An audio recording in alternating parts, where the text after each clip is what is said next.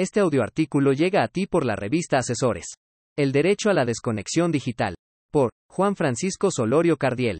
La modernidad se ha traducido, entre otras cosas, en el desarrollo de la forma en que nos comunicamos y compartimos información con los demás, a niveles que superan cualquier obra de ciencia ficción, al grado que las relaciones humanas de hoy en día son muy diferentes a las de cualquier generación anterior.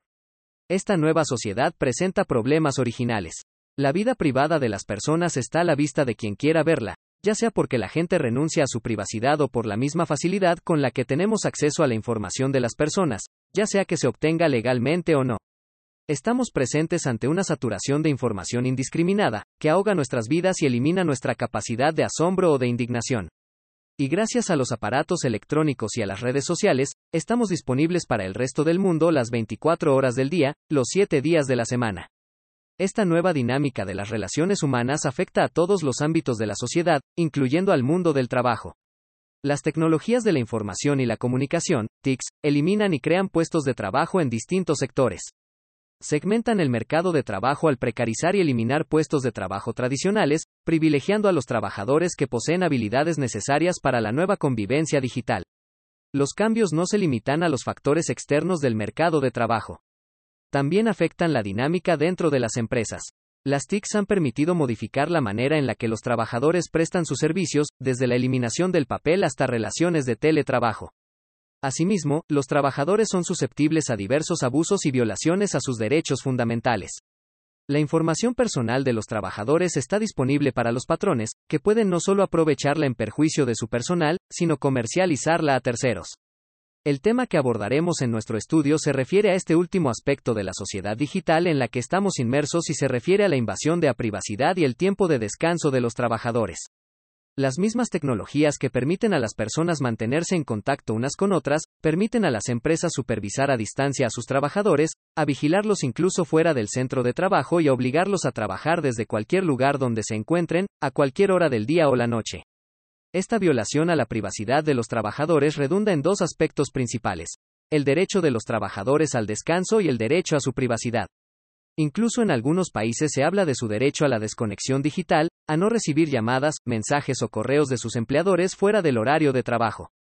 El derecho a la desconexión digital fuera del horario de trabajo se conceptúa, no se regula específicamente en México, como la limitación al uso de las tecnologías de la información y la comunicación, mensajerías y correos electrónicos en su mayor medida, para garantizar el tiempo de descanso y vacaciones de los trabajadores. Antecedentes. Según la Unión General de Trabajadores de Valencia, España, el derecho a desconectar es el derecho del trabajador a conocer su jornada de trabajo, su horario y el tiempo a disposición del empresario, porque fuera del establecimiento del mismo, la intromisión del empresario llamando al trabajador, al móvil, mandándole un WhatsApp o un correo electrónico, es una vulneración del empresario del tiempo de trabajo.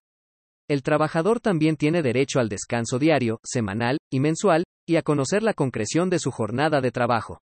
El concepto de desconexión digital apareció por primera vez en un texto legal en Francia, en su Ley del Trabajo y el Código del Trabajo, el 8 de agosto de 2016 y entró en vigor el 1 de enero de 2017.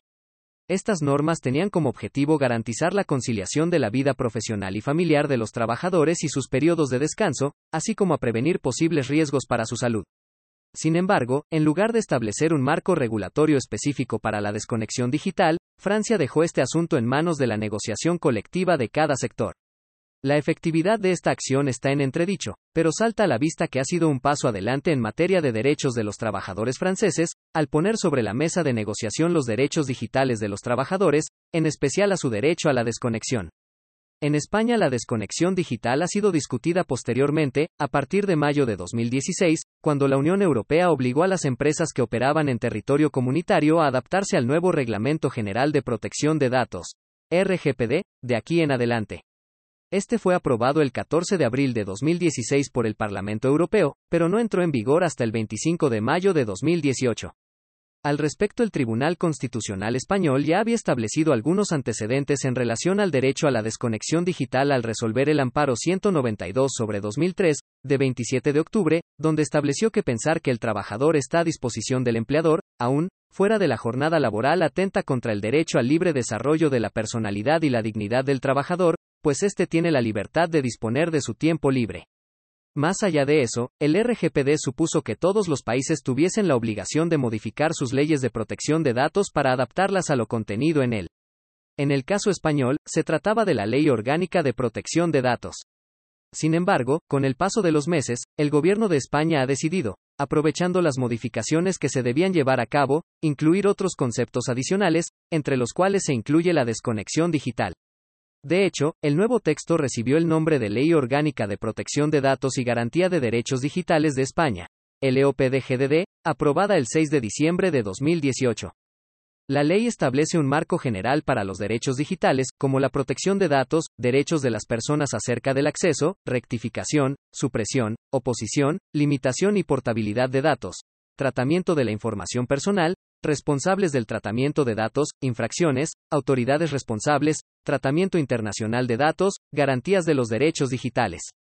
Para nuestro análisis cobra especial importancia el título X de la LOPDGDD, sobre la garantía de los derechos digitales, pues además de establecer derechos relativos a la neutralidad de Internet, al libre acceso, a la protección de menores, a la educación y seguridad digital, en los artículos 87 al 91 inclusive, Garantiza derechos laborales que incluyen, artículo 87. Derecho a la intimidad y uso de dispositivos digitales en el ámbito laboral. Artículo 88. Derecho a la desconexión digital en el ámbito laboral. Artículo 89. Derecho a la intimidad frente al uso de dispositivos de videovigilancia y de grabación de sonidos en el lugar de trabajo. Artículo 90. Derecho a la intimidad ante la utilización de sistemas de geolocalización en el ámbito laboral. Artículo 91. Derechos digitales en la negociación colectiva. La LOPDGDD, en principio, copia el modelo francés, dejando en manos de la negociación colectiva la regulación del derecho a la desconexión. Sin embargo, la legislación española promete ser pionera en una serie de aspectos. Entre ellos, hay que hacer mención a las obligaciones que las empresas deberán adquirir para garantizar el derecho a la desconexión digital de sus trabajadores, contenidas en el artículo 88 de la ley en comento. Son estas, 1. Las empresas deberán, una vez acabada la jornada laboral del trabajador, cerrar automáticamente la sesión de sus cuentas de correo electrónico profesionales. 2. También deberán exigir que los trabajadores dejen en el centro laboral sus teléfonos de empresa. 3. Realizar cursos de formación con el propósito de concienciar a los trabajadores de eliminar, o al menos reducir, la cantidad de correos electrónicos enviados y llamadas profesionales realizadas fuera de su horario laboral. 4. Impedir o, en caso de extrema necesidad, limitar el acceso a las cuentas de correo profesionales por parte de los trabajadores fuera de su jornada laboral. Puede parecer, a simple vista, que el derecho a la desconexión digital solo conlleva ventajas para el trabajador al proteger su tiempo de descanso y facilitar su conciliación familiar. Sin embargo, no es así en todos los casos. Hay que tener en cuenta que, hoy en día, los trabajos, sobre todo aquellos que tienen que ver con las nuevas tecnologías, tienden a ser cada vez más flexibles en lo que horario se refiere. De hecho, esto es especialmente palpable en el caso de aquellos que usan fórmulas de teletrabajo para cumplir con sus obligaciones, es decir, que trabajan desde casa. Tanto es así que este tipo de trabajadores afirman mayoritariamente que prefieren no perder la flexibilidad horaria de la que gozan a cambio de renunciar a su derecho a la desconexión digital. Esto se debe a que, según el colectivo, pueden compaginar mejor sus obligaciones familiares y laborales trabajando desde casa que teniendo la obligación de acudir a una oficina o viéndose obligados a desconectar sus dispositivos móviles a una hora determinada. México. Los trabajadores de todo el mundo enfrentan esta nueva realidad, en la que aquellos compuestos en los que se procesa información, tras acabar su jornada laboral, ya sea de forma voluntaria o por exigencia de la empresa, siguen conectados al trabajo a través del celular o computadora, alargando así la jornada. Según un estudio internacional de Kaspersky Lab, el 39% de los empleados utilizan las nuevas tecnologías por motivos profesionales en su tiempo personal y el 27% dice trabajar durante sus vacaciones.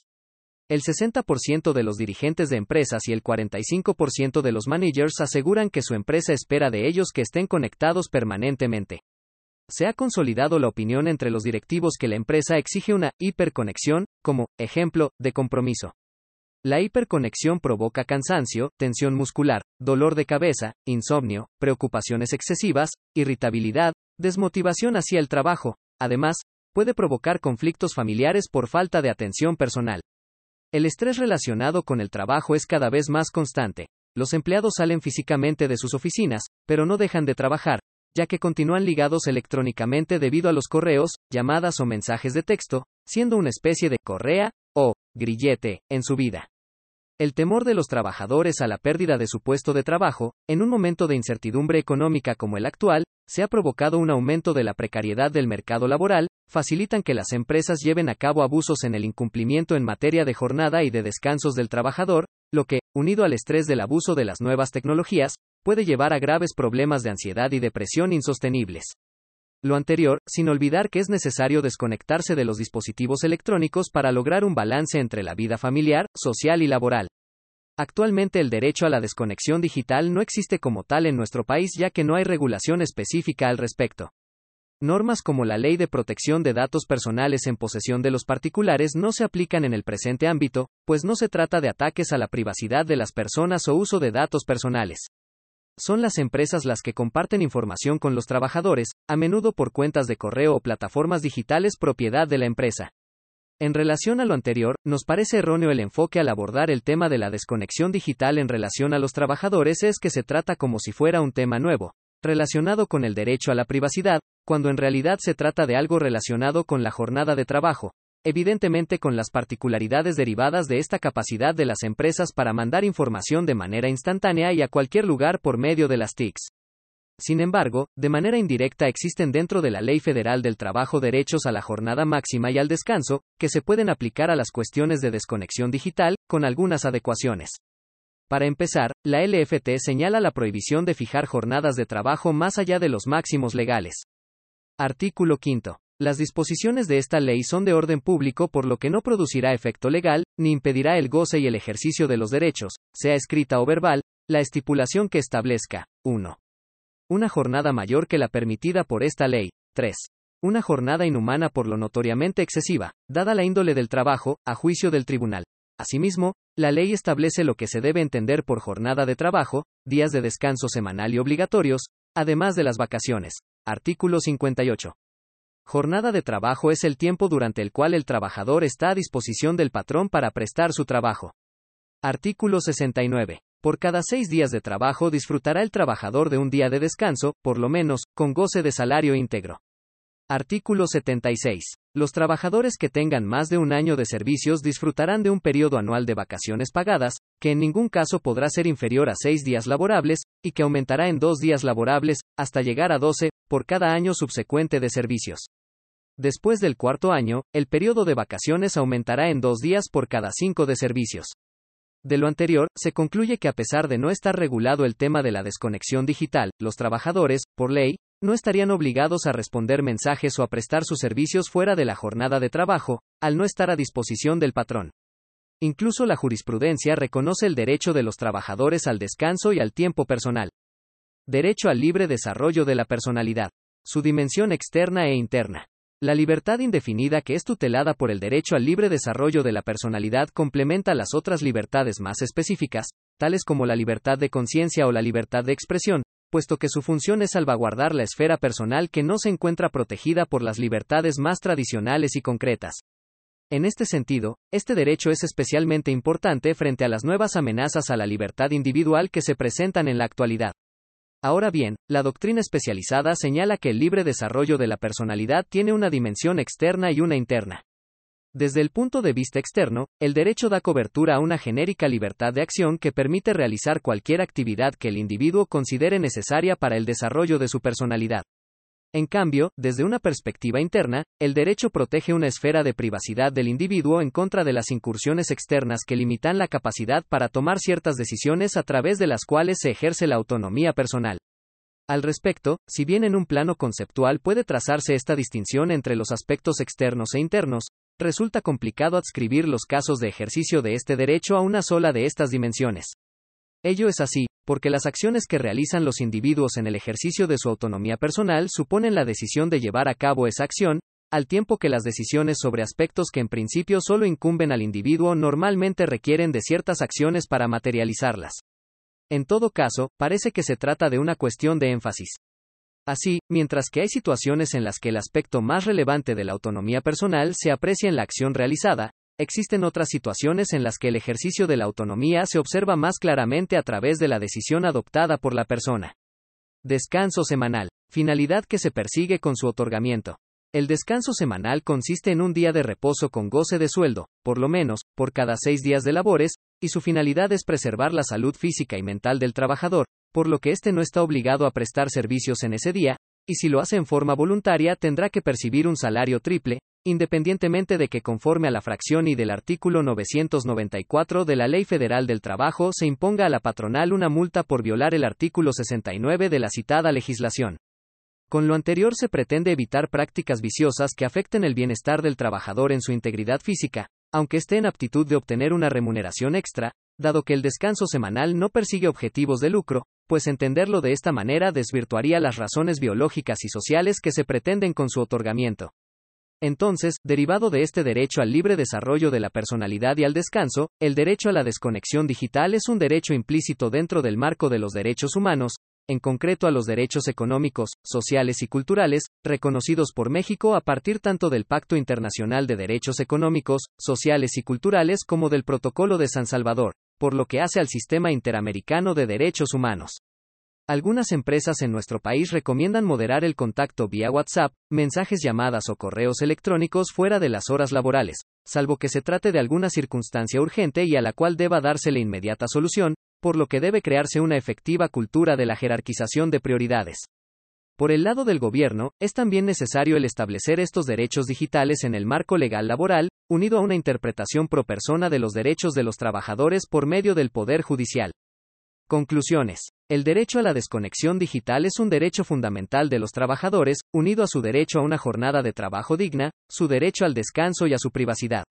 En ese sentido, como ya se revisó, las disposiciones legales y de prácticas de empresa se refieren a la prohibición de los empleadores a contactar a sus trabajadores fuera de la jornada laboral mediante dispositivos electrónicos. Sin embargo, ¿esto es conveniente? ¿Es viable? De entrada, no parece probable. Por un lado, al ser el trabajo un bien escaso, es difícil que los trabajadores se opongan a contestar correos y laborar desde sus casas o sus lugares de descanso fuera de la jornada no solo es por el temor de perder el trabajo, sino porque muchas veces ese trabajo extra se relaciona con sus ocupaciones diarias y no pueden segmentar así sus servicios. Por otro lado, las TICs permiten a trabajadores y empresas distribuir de forma más eficiente sus cargas de trabajo, y es probable que al menos parte de las labores de estos trabajadores se desarrollen fuera de la jornada de labores tradicional. Además, es fácil para las empresas y los empleadores abusar de sus trabajadores mediante jornadas que se prolongan más allá de los límites legales o durante los días de descanso y periodos vacacionales de los trabajadores, con los quebrantos a la vida familiar y a la salud ya referidos en la presente ponencia. Incluso, estamos en presencia de lo que se conoce como una externalidad negativa, al decir de los economistas.